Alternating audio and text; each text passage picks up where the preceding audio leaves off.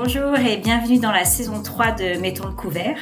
Merci de nous suivre de plus en plus nombreux et de nous soutenir grâce à vos messages sur nos réseaux. C'est grâce à vous que ce podcast perdure et grandit. Ici, on accueille celles et ceux qui osent le changement et donnent un sens à chaque coup de fourchette, aussi bien pour soi que pour notre société et notre précieuse planète. Stéphanie, Aude et moi-même, Laurence, sommes ravis qu'aujourd'hui vous soyez à nos côtés pour ce nouvel épisode. Nous accueillons Maximilien Stauber, diplômé en droit sur la politique agricole et la sécurité alimentaire. Il dirige un cabinet de conseil et enseigne à l'EPFL. Maximilien a coécrit le livre L'alimentation en question avec Serge Redzi et Bertrand Finker, que nous avons interviewé dans les deux derniers épisodes, en creusant les questions autour de l'agriculture. Il a questionné avec son regard de juriste ce qui a façonné l'histoire de l'agriculture, les enjeux de la production agricole et donc de la sécurité alimentaire pour le pays.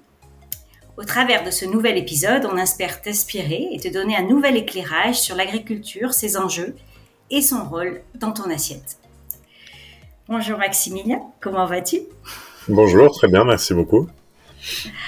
Alors on va démarrer un peu en, en ouvrant ce livre. J'ai pu voir une définition sur l'agriculture que tu donnes en disant l'agriculture se définit par la volonté d'exercer un contrôle direct sur les sources d'alimentation et sur leurs conditions d'existence, autrement dit sur notre environnement.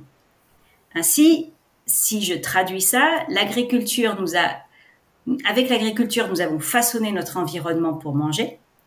Mais du coup, notre environnement a changé et va à son tour impacter l'évolution de l'agriculture dans le temps. Peux-tu un peu nous expliquer comment notre paysage agricole s'est modifié au cours du temps? Et peut-être pour aider nos, éditeurs, nous donner quelques chiffres qui illustrent euh, ces changements mhm. Alors c'est une question très intéressante qui est, qui est aussi relativement compliquée si on pense aux impacts de l'agriculture sur l'environnement, puisqu'on remonte à, pour certains changements, des milliers d'années en arrière. Alors c'est clair que les premières choses qu'on peut dire, euh, c'est si on veut dans, dans, certaines régions du monde, comme celle euh, dans laquelle on se trouve présentement, avant que l'agriculture ne devienne euh, le mode d'alimentation principal des humains qui habitaient ici, bah, en Europe centrale, on avait grosso modo une immense forêt qui couvrait qui couvrait euh, plus ou moins tout le territoire, à part certaines zones humides, etc. Donc, si on parle directement d'environnement au sens euh, géographie physique du terme, il est clair que l'agriculture a, en tout cas dans, nos régions ici, a commencé par entraîner une déforestation importante avec les conséquences qu'elle peut avoir, qui ne sont pas que négatives si on veut, puisque euh, par exemple en termes de biodiversité, bah, c'est clair que plus vous créez de zones de contact, de lisières, de, de, disons de euh, d'écosystèmes un peu différents à l'intérieur du territoire, plutôt qu'une une seule vieille forêt, si on veut bien, euh, plus vous créez de diversité. Donc ça n'a pas que des impacts négatifs, et c'est clair que pour les humains, ça a eu aussi cette, euh, cette, euh, cet avantage d'ouvrir le paysage. Donc si, si on s'imagine euh, une forêt, une, immense forêt noire, hein, dont, on a encore certains, certains restes en, Europe, mais c'est clair que le fait de déforester permet permet la visibilité, permet les communications plus faciles, les routes, etc. Donc c'est c'est ce genre de choses qui se sont passées, disons, à travers les millénaires, les siècles. Dans certaines régions, évidemment, là où le climat est, est, différent, eh bien ça, ça a contribué, je pense, à entraîner une, une désertification. Vous, connaissez certainement l'expression du croissant fertile pour parler de la région qui se trouve bon, plus ou moins dans, dans, dans l'Irak actuel, mais entre les fleuves du Tigre et de l'Euphrate, ce croissant fertile n'est plus tellement fertile aujourd'hui. Et euh, plus proche de nous, on, on, on, voit bien que, que, que, certaines régions comme euh, bah, l'Espagne du Sud, par exemple, euh, commencent à se désertifier également. Donc, je ne dis pas que, que l'agriculture est, est, est, le seul facteur ici. Mais c'est clair que le fait d'avoir notamment euh, canalisé les eaux et d'avoir en partie surexploité et d'avoir déforesté surtout euh, entraîne une érosion des sols et entraîne euh, donc une désertification qui peut s'installer. Alors ça dépend de facteurs climatiques aussi, et ces facteurs climatiques évidemment dépendent eux-mêmes de pas que de l'homme, mais de plus en plus de l'homme et, et, et, de sa pression industrielle, si on veut. Tout ça pour dire qu'on a des impacts sur la géographie physique qui sont relativement marqué, hein, sans, sans, sans, parler, disons, de, de, de, changement de relief des montagnes. Hein, on n'en est quand même pas à ce stade-là. Puis on a un, un, environnement chimique aussi qui a changé, puisque l'agriculture, spécialement une fois qu'elle s'est industrialisée, a introduit dans notre environnement des, des substances qui, euh, qui modifient certains équilibres. Alors ça, ça n'est pas visible si on veut à l'œil nu, contrairement euh, au fait d'ouvrir la forêt, euh, de canaliser les rivières, etc. Néanmoins, ça a un impact euh, sur la sur euh, les écosystèmes, sur les sur les êtres vivants, y compris nous-mêmes. Ça c'est clair. Maintenant, si je devais vous donner quelques chiffres, bon, alors je, dirais il y a une époque à partir de laquelle on commence à avoir des chiffres fiables, mais c'est c'est pas si loin dans l'histoire. Donc, si je devais vraiment vous donner des statistiques, je remonterais pas si loin que ça parce que si on parle de, de, de moins 5000 ou de même euh, l'époque romaine, on n'a pas des statistiques au sens où on les entend aujourd'hui. On n'a même pas, si on veut, une métrique au sens où on l'entend aujourd'hui. Donc, si je devais maintenant prendre ça, je, je, je prendrais le XXe siècle. Et alors, on constate certaines choses dans, le paysage agricole, euh, notamment le fait que si on prend par exemple la période 1975 jusqu'aujourd'hui, on a une réduction de moitié des agriculteurs. Donc on a deux fois moins d'emplois dans l'agriculture entre 1975 et aujourd'hui, alors qu'on a grosso modo, je, je, parle de la Suisse, hein, euh, alors qu'on a grosso modo euh, un tiers de plus de population, un peu moins, mais mais mais voilà, presque presque un tiers de plus de population. Ce qui veut dire, et on a une surface agricole qui n'a pas augmenté. En partie, c'est une bonne chose. Hein. Ça veut dire qu'on a qu'on a omis de de, de de, de, déforester davantage, de, de supprimer certaines zones euh, certaines zones humides et marécageuses, pardon, euh, qui avaient déjà été, si on veut, euh, euh, transformées avant cette date-là. Donc on est déjà en, en, 1975, on est déjà à un moment où l'industrialisation bat son plein, donc on est déjà à une époque euh, quasiment contemporaine, relativement à aujourd'hui. Cela dit, ben, on voit quand même des changements massifs, c'est-à-dire la réduction par deux du nombre d'agriculteurs, et ça n'est pas qu'une donnée démographique, si on veut, parce que comment est-ce que il est possible d'avoir une production qui a de son côté légèrement augmenté, à surface agricole égale, avec deux fois moins de gens qui travaillent là-dedans. C'est évidemment, euh, on, le sait, hein, les, effets d'une mécanisation plus intensive, du recours à certains intrants chimiques, euh, de plus en plus efficaces aussi, c'est vrai. Mais cela euh, démontre bien aussi le rapport de l'homme à son environnement, c'est-à-dire un, un, un, humain qui intervient de moins en moins directement, mais de plus en plus au moyen d'expédients techniques, que sont les machines, que sont les produits chimiques, euh, et si on veut euh, tous les tous les flux entrants énergétiques, évidemment, qui se sont diversifiés et qui se sont renforcés avec le temps. Voilà peut-être une réponse. Oui, merci. Je pense que ça donne un, un éclairage un peu sur euh, finalement la, la, vitesse aussi avec laquelle on s'est transformé dans les, on va dire dans le siècle dernier, parce que mmh. je pense que c'était là où la, la, transformation était encore encore plus importante. Euh, et, et, donc en fait, la, la question qui, qui, vient ensuite, et dans Mettons le couvert, on s'intéresse pas mal du coup à, à notre assiette, c'est comment euh, comment ces changements en fait euh, liés à l'agriculture se sont reflétés dans nos assiettes. J'ai euh, récemment euh, été interpellée par un, un, livre qui a été sorti par un journaliste qui s'appelle Dan Sladino et qui a écrit un, un livre qui s'appelle Eating to Extinction et il dit que en fait on a une réduction considérable du nombre de plantes consommées par l'homme dans le monde.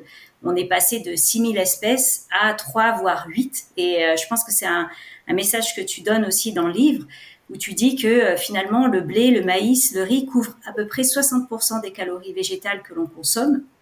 Et si on rajoute la pomme de terre, l'huile de palme, l'orge, le soja et la betterave pour son sucre, on arrive à 75%. Et euh, j'avoue qu'en lisant ça, euh, finalement on le sait ou on le sait peut-être pas, mais c'est tellement pauvre. On, est à, à, moins de, de 10 espèces alors qu'avant on était à plus de 6000, donc on a considérablement diminuer cette, euh, cette diversité. En fait, toi, euh, comment tu vois euh, qu'on a pu arriver en fait de manière aussi considérable à cette, à cette réduction? Et surtout comment tu vois la suite? Plutôt optimiste ou plutôt pessimiste? Bon, je nuancerais d'abord. Alors, j'ai pas lu le, le, livre en question de Monsieur Sladino, mais je nuancerais quand même ce qui est dit là parce que En réalité, je pense qu'on a deux mouvements contradictoires qui, qui ont lieu simultanément. 6000 espèces, probablement c'est le, enfin, le nombre d'espèces comestibles qu'on trouve sur la planète, mais il faut se rappeler que jusqu'à très récemment, euh, les gens étaient confinés dans leur consommation à ce qu'ils trouvaient autour d'eux et ce qui pouvait pousser autour d'eux. Donc je pense qu'il y a deux choses distinctes là-dedans. C'est d'une part là où il y a une réduction, c'est dans la variété génétique des espèces en question. Euh, et on, a l'exemple de la pomme qui est, assez clair. On, sait qu'il y avait beaucoup, beaucoup de variétés de pommes consommées il y a encore un siècle.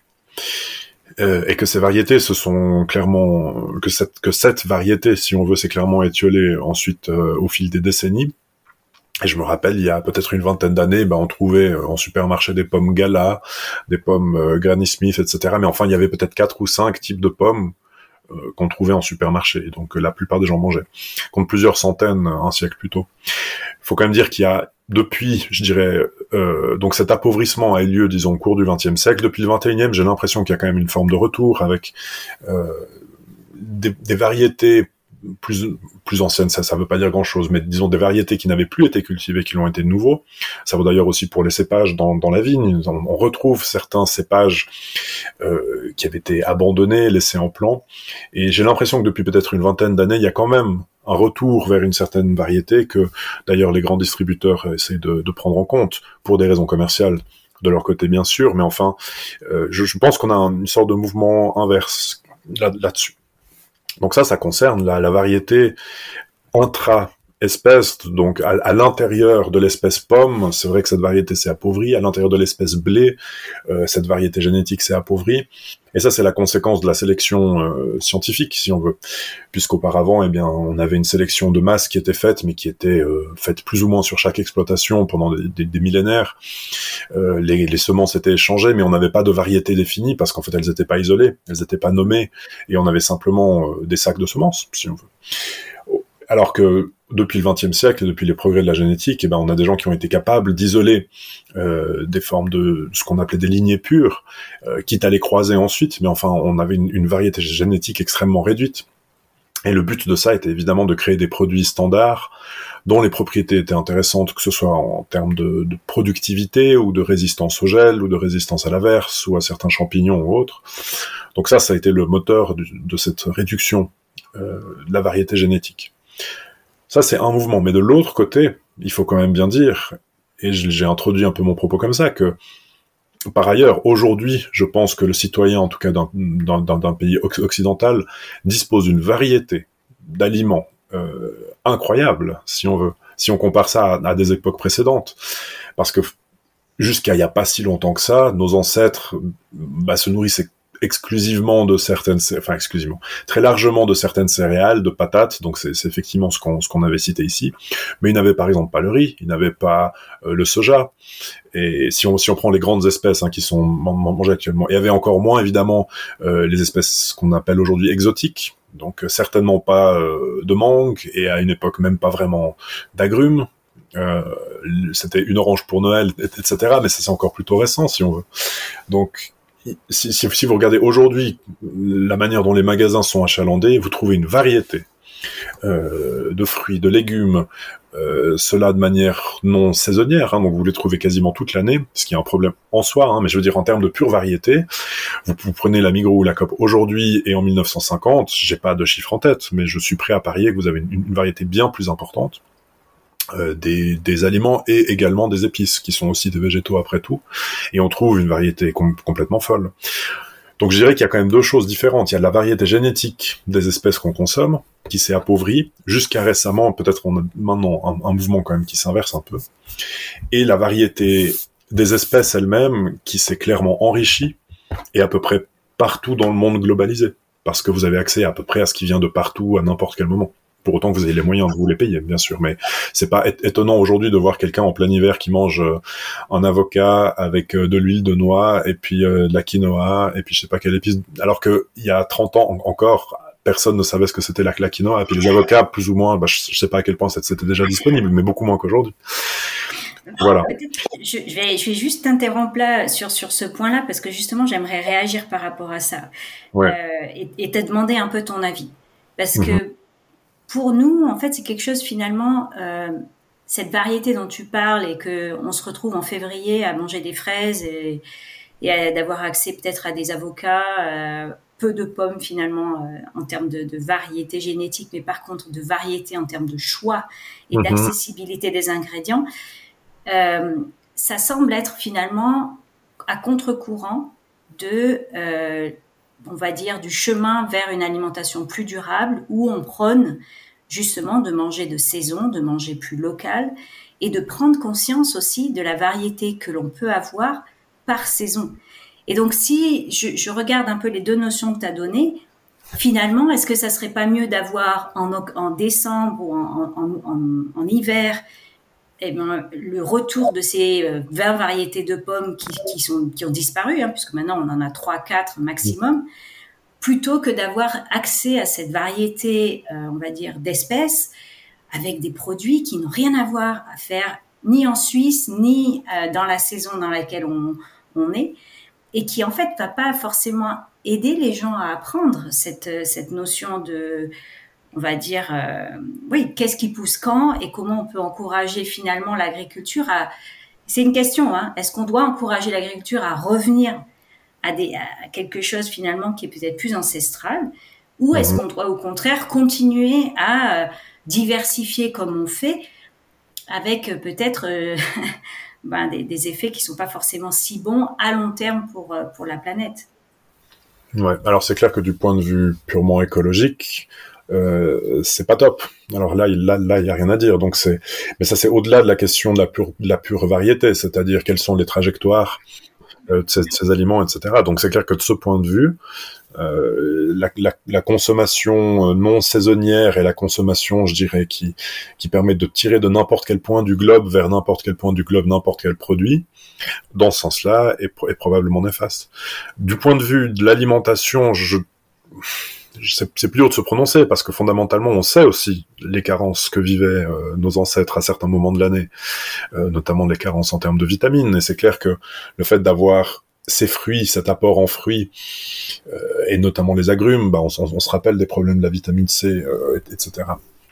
Donc, je pense du, du, point de vue de la nutrition, cette variété non saisonnière est, est, sans doute un plus, si ce n'est que, bah, typiquement, cette alimentation-là tend à remplacer une alimentation ancestrale basée sur des produits qu'on peut toujours trouver, plus difficilement, mais qu'on peut toujours trouver, et qui ont leur propre qualité nutritive. Et c'est clair que si on parle de navets, de chourave, de salsifis, de topinambour, etc., je dis, alors on peut les trouver, donc la variété est présente. Euh, néanmoins, c'est une partie importante de l'alimentation de nos ancêtres ici et qui est aujourd'hui, euh, qui passe un peu euh, derrière les avocats, les mangues, etc. Mmh. Maintenant, pour inciter l'agriculture à faire ça, le problème, c'est quels sont les débouchés parce qu'il se trouve que j'observe, et c'est probablement vrai de mon côté aussi, que je préfère malgré tout manger une mangue ou un avocat qu'un topinambour. Et, et c'est là que c'est compliqué parce qu'au fond, ben, on, sait bien hein, cette, euh, disons cette distinction entre les goûts doux, sucrés, qui marchent quand même assez bien sur euh, nos corps, par rapport à des goûts plus âpres euh, ou qui demandent une préparation plus sophistiquée. donc c'est clair qu'un salsifis c'est pas forcément facile à préparer et, et, et c'est clair qu'une mangue, vous l'ouvrez, c'est tout de suite bon. Une, pêche, pareil, etc. Donc c'est c'est une question compliquée parce qu'on peut donner les, les, incitations politiques qu'on veut aux agriculteurs. Si ensuite de ça, les gens ne veulent pas acheter parce qu'ils préfèrent malgré tout acheter euh, les fruits de la COP, ben ça, ça, ça tient pas économiquement comme modèle. Alors je sais pas quel changement culturel il faudrait pour que les gens aujourd'hui euh, reviennent aux légumes de garde pendant l'hiver plutôt que qu'aux qu qu légumes des antipodes, si on veut au même moment. Oui, oui. Je enfin, après, je pense qu'il y a la partie euh, éducation, sensibilisation, euh, compréhension qui, qui, a un rôle à jouer. Je pense que c'est aussi un peu l'objectif du podcast qu'on qu s'est donné, euh, histoire de sensibiliser les gens sur l'impact euh, finalement de, de, ce qu'ils peuvent choisir pour mmh. mettre dans leur assiette euh, au-delà en fait finalement de leur euh, plaisir, hein, qui, qui, est important, indéniable, hein, puisque finalement on mange d'abord par plaisir, mais après avoir quand même des notions, au moins considérer euh, ces, ces aspects-là. Euh, et en fait, cette histoire de, de, de diversité, de, de, enfin, est, pas facile. Hein, et j'entends vraiment ce que ce que tu nous expliques. Euh, il semblerait que d'un point de vue euh, légal ou, ou, réglementaire, la Suisse, en tout cas, commence à se pencher dessus et veut promouvoir, en fait, augmenter euh, les actions pour euh, favoriser la, la biodiversité. Mm-hmm. toi, tu en, tu en penses quoi par rapport à ça? Alors il y a, une distinction entre la biodiversité sauvage, c'est-à-dire comment on s'abstient de porter atteinte aux espèces qui nous entourent et qui ne sont pas dans notre système alimentaire, si on veut, et la biodiversité cultivée. Sur la biodiversité, donc c'est vrai que généralement quand les États font des, des, des euh, disons édictent de nouvelles lois ou font des nouvelles campagnes pour la biodiversité, généralement on parle de la biodiversité sauvage. Euh, c'est-à-dire c'est rarement inclus euh, la, la, biodiversité cultivée.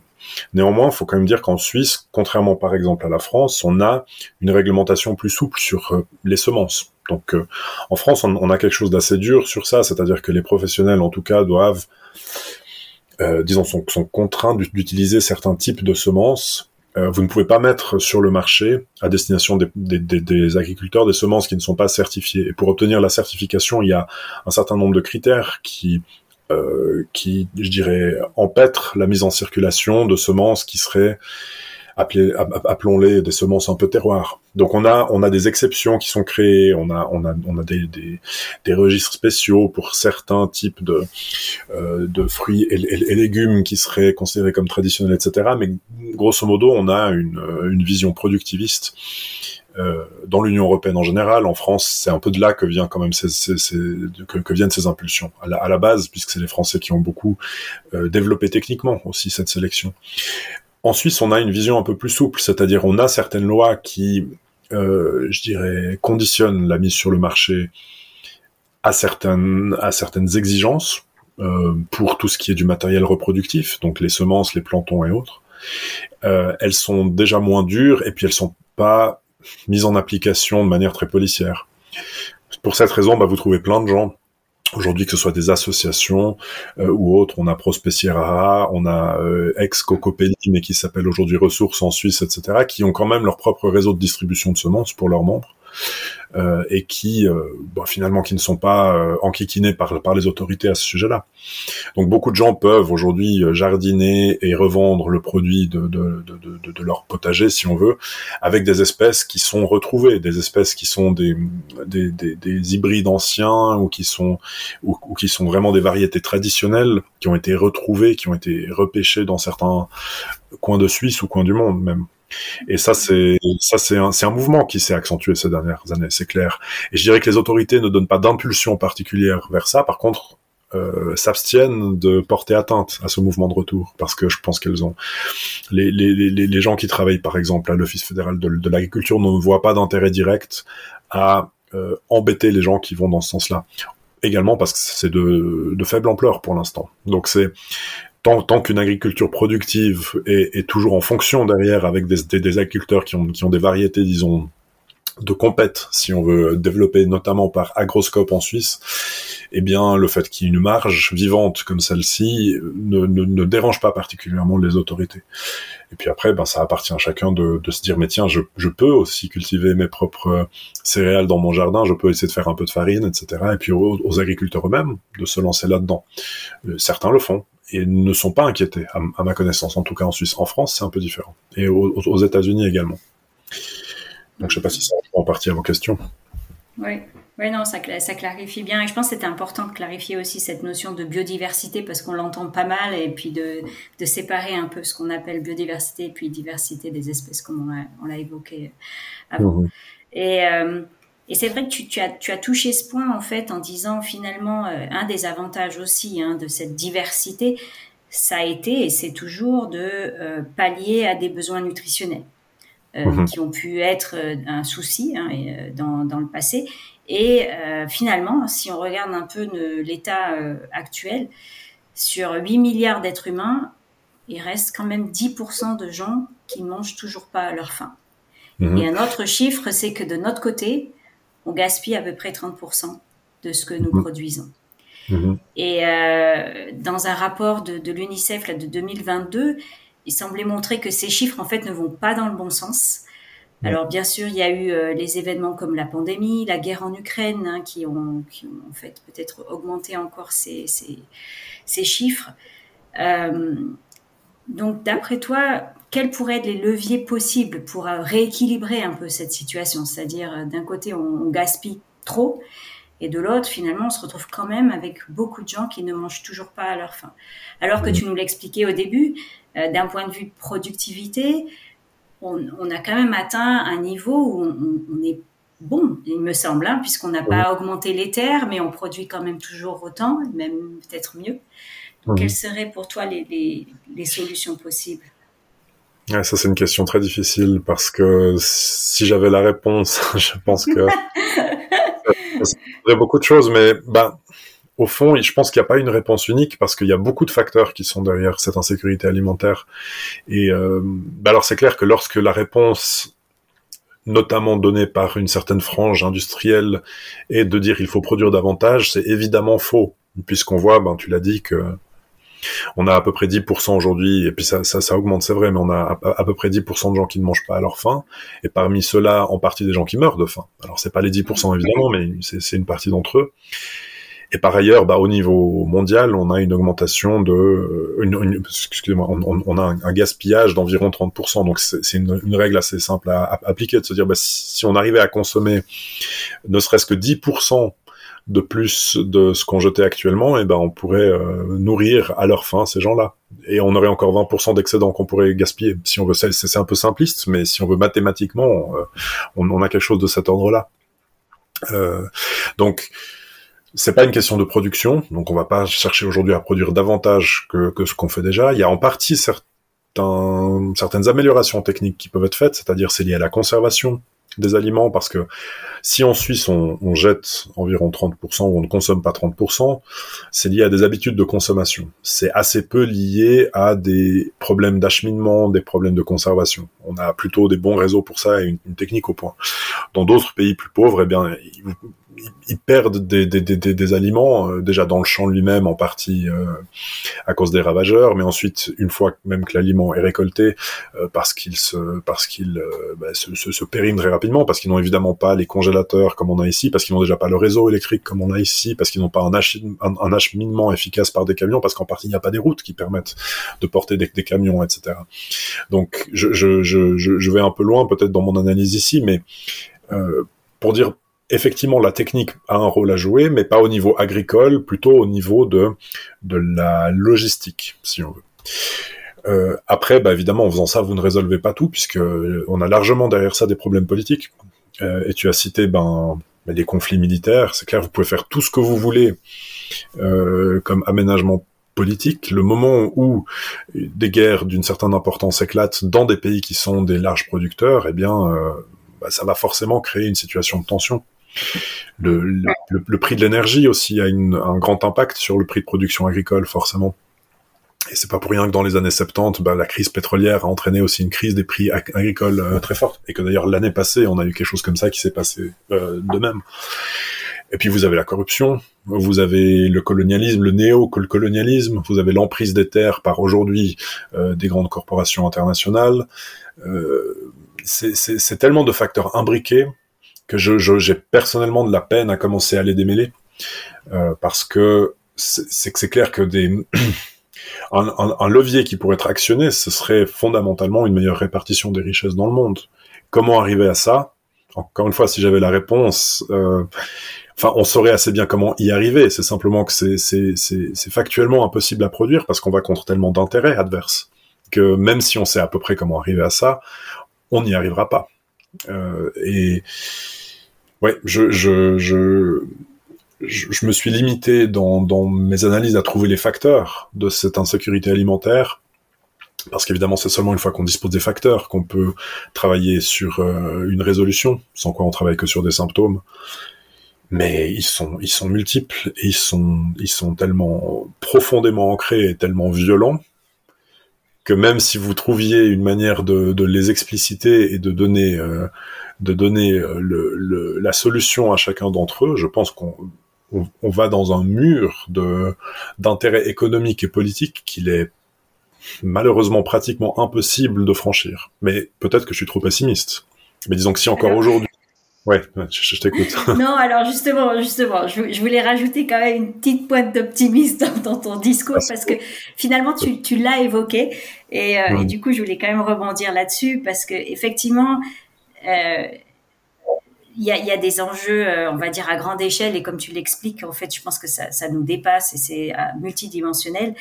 Mais tu as évoqué quand même certaines choses que nous on peut faire à notre échelle un petit pas, ça compte. Alors, c'est peut-être pas énorme, mais ça compte. On fait souvent référence à, l'histoire du colibri avec, avec mettons le couvert, hein, qui voulait éteindre la forêt avec une goutte d'eau.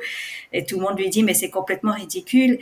Mais il dit, oui, mais en fait, j'aurais fait ma part. Et, c'est un petit peu ça, en fait. On, voulait aussi euh, euh, voir, en fait, si, si tu penses que quand même, oui, il y a ces grands chiffres, il y a ces, ces facteurs très compliqués, mais euh, à notre échelle, on peut faire ces petits pas. Et si je me trompe pas, toi, tu en fais, alors bon, pas tes recherches, mais euh, à l'ouverture du livre, on voit que tu avais, euh, as, un champ, hein, donc tu as, cultivé aussi euh, toi-même. donc tu es un peu aussi l'exemple de dire que finalement, rien n'est impossible et qu'on peut faire. Après, ça va pas transformer l'agriculture ou le, paysage agricole euh, demain, mais en tout cas, chaque petit pas peut, peut compter. Qu'est-ce que tu en, penses de ce petit point d'optimisme? Je pense qu'elle mérite euh, d'être. Euh, mais, mais je, comprends la, la, la, tonalité pessimiste que je donne un peu, parce que c'est vrai qu'on vient de vivre des années euh, qui nous ont un peu choqués aussi. Euh, si on t'avait dit en 2018 tu vas vivre une pandémie suivie d'une guerre qui pourrait devenir mondiale, on sait pas encore trop, mais enfin c'est vrai que c'est quelque chose que, que t'aurais pas forcément cru à ce moment-là.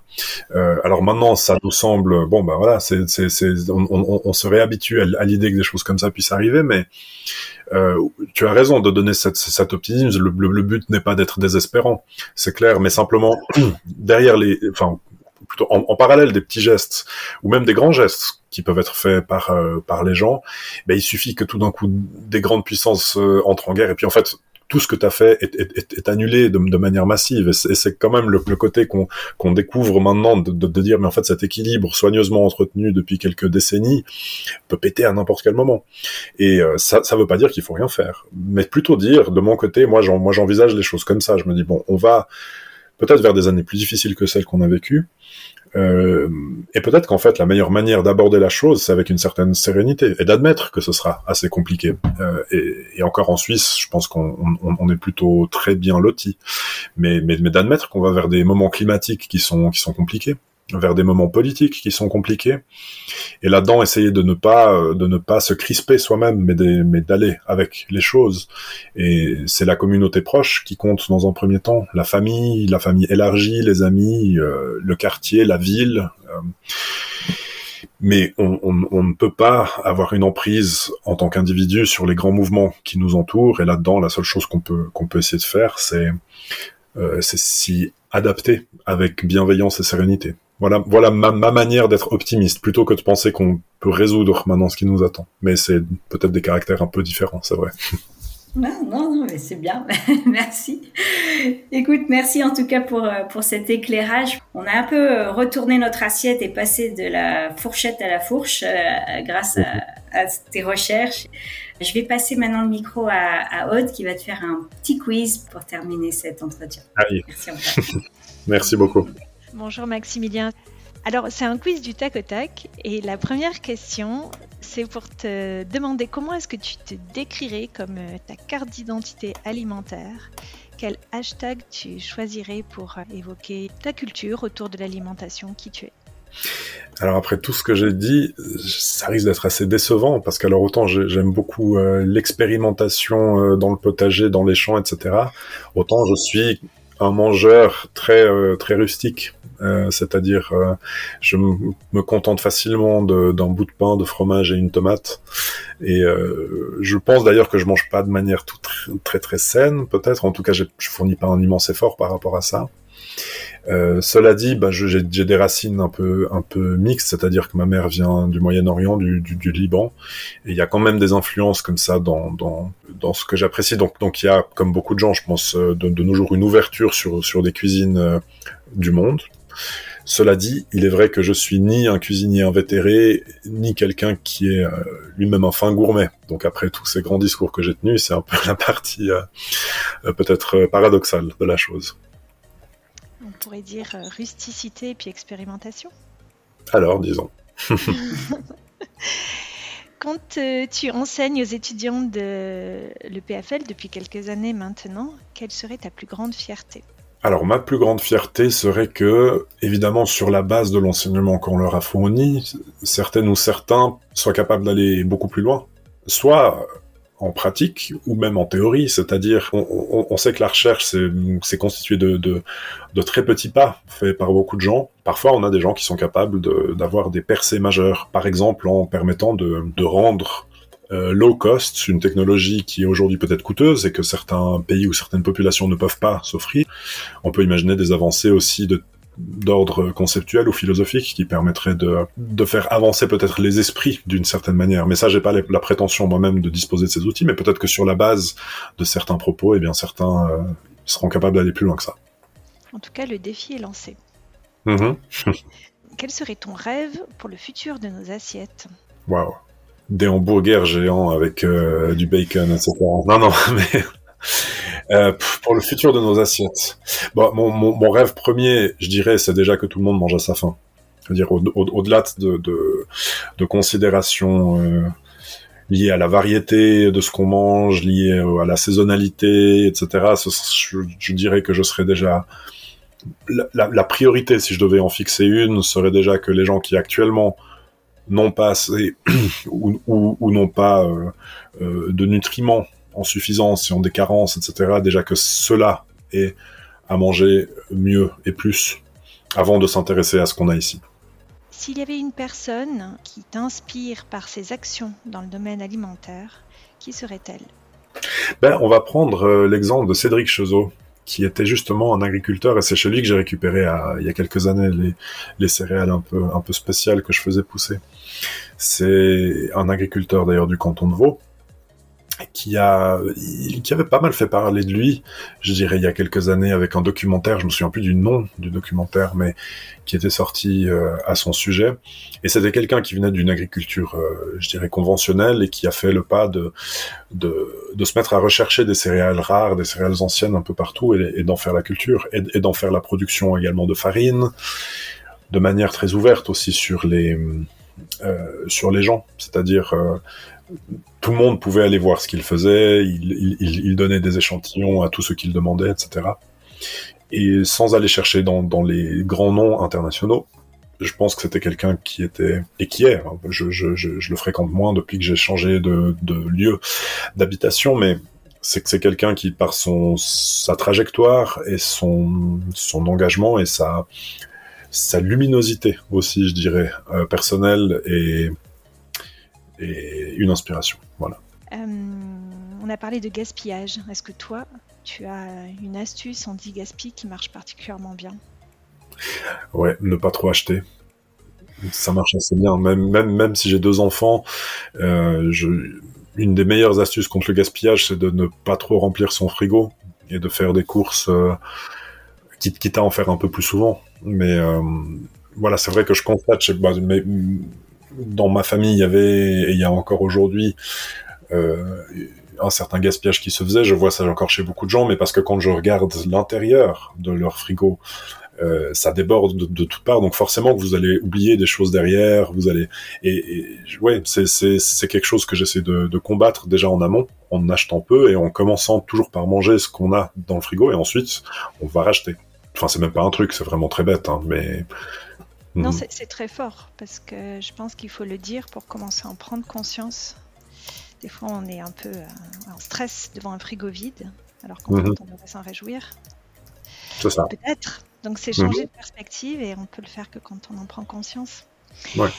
Est-ce qu'il y a une association que tu aimerais mettre en avant? On peut évoquer l'association Ressources.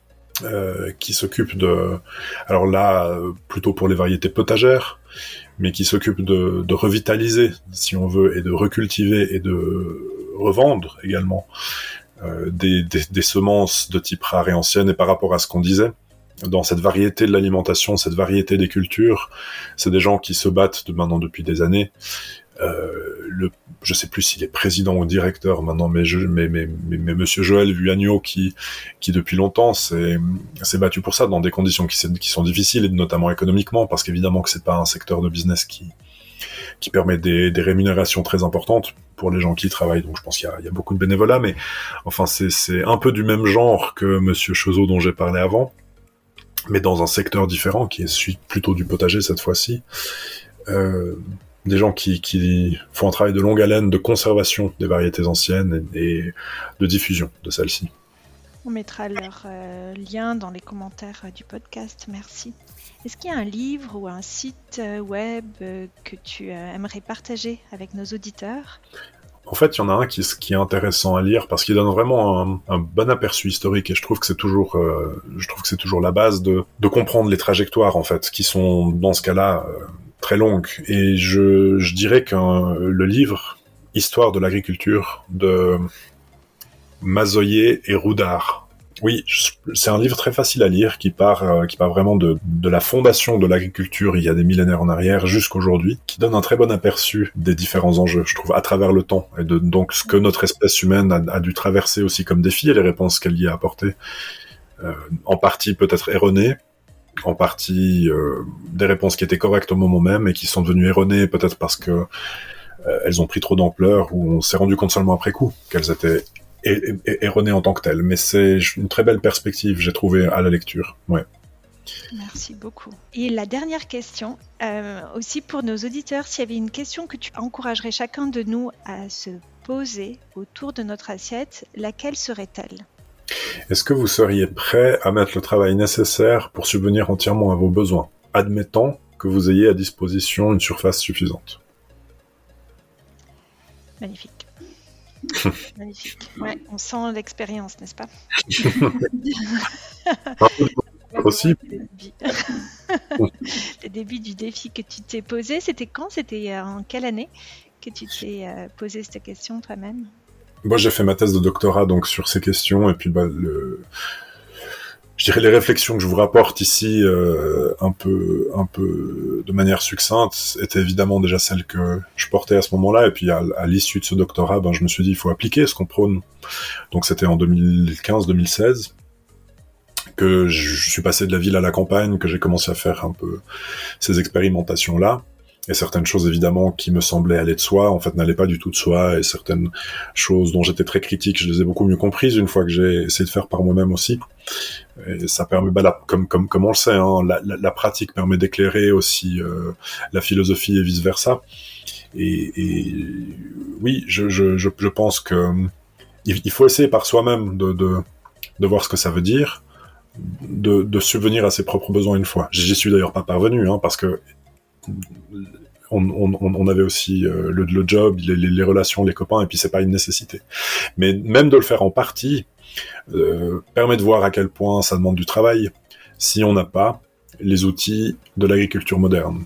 C'est clair que bah, un paysan actuel euh, peut produire beaucoup parce qu'il a ce renfort technique très important. Mais si on essaie de faire ça par soi-même, c'est très, euh, ça demande beaucoup de travail et beaucoup de patience et de résistance à la catastrophe, si on veut bien. Que ce soit de la grêle, que ce soit tout d'un coup les dorifores qui viennent défoncer toutes les patates, que ce soit, et ouais, c'est, ça, ça, ça change un peu le rapport qu'on a et la, la compréhension de ce qu'ont fait les précédents et on les comprend beaucoup mieux en fait. Et je me suis dit tiens, mais moi qui qui ai tellement lutté contre l'usage des pesticides, ben je pense que si je venais d'une génération de paysans qui se faisaient défoncer leur culture euh, pendant des siècles et qu'on a tout d'un coup un représentant d'une industrie chimique naissante qui venait me dire mais vous mettez juste ça, ça vous coûte les 20 francs par mois et puis vous avez plus ces problèmes, waouh, je l'aurais fait directement. Surtout que c'était à une époque où on n'envisageait pas peut-être les, les conséquences négatives sur la santé. Hmm. Ouais. Absolument. Et puis, euh, pour euh, aller un petit peu plus loin, je pense que ça rejoint ce qu'on dit globalement sur Mettons le couvert, euh, se poser des questions, apprendre, comprendre et puis tester. Et à partir de là, faire son chemin, faire son propre chemin. Mhm. Un dernier mot peut-être avant de nous quitter?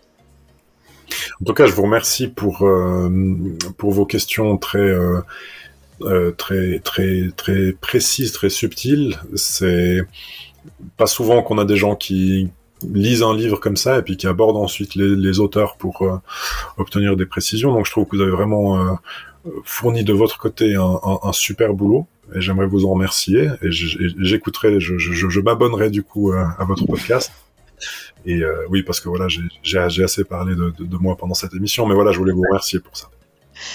Merci. beaucoup Maximilien, ça a été un véritable plaisir de discuter d'ailleurs avec euh, chacun des auteurs hein, de ce livre, hein, Serge Reddy, Bertrand et puis euh, toi-même. Cet épisode est maintenant terminé. Pour aller plus loin, nous te recommandons le livre L'alimentation question. Il est court, il est dense, il est superbement écrit. Nous, nous l'avons commandé via la plateforme de l'EPFL, epflpresse.org. Euh, pour en savoir plus sur euh, les activités de Maximilien Stauber, vous pouvez le contacter via LinkedIn, aussi sur son site web. Merci à l'agence de communication Shine à Lausanne pour leur soutien et à la fondation Inartis pour nous permettre d'enregistrer dans leur studio. Si cet entretien t'a inspiré, nous t'encourageons à le partager autour de toi et à nous laisser une note 5 étoiles ou un commentaire sur nos plateformes audio. Si tu as des astuces que tu as mises en place qui t'ont fait avancer dans cette transition durable, n'hésite pas à nous les partager. Nous serons heureuses de les mettre en avant avec la communauté de Mettons le couvert. N'oublie pas de nous suivre également sur nos réseaux sociaux pour retrouver tous nos épisodes ou partager sur l'alimentation durable, Instagram, Facebook, LinkedIn et YouTube. Tu peux aussi rejoindre notre association en nous contactant à mettoncouvert.gmail.com. Merci encore pour ton écoute et ton soutien. Nous remettrons le couvert bientôt avec un nouvel invité. Et continuons à planter notre fourchette ensemble et faire de l'alimentation une solution pour recréer le bien-être des générations futures.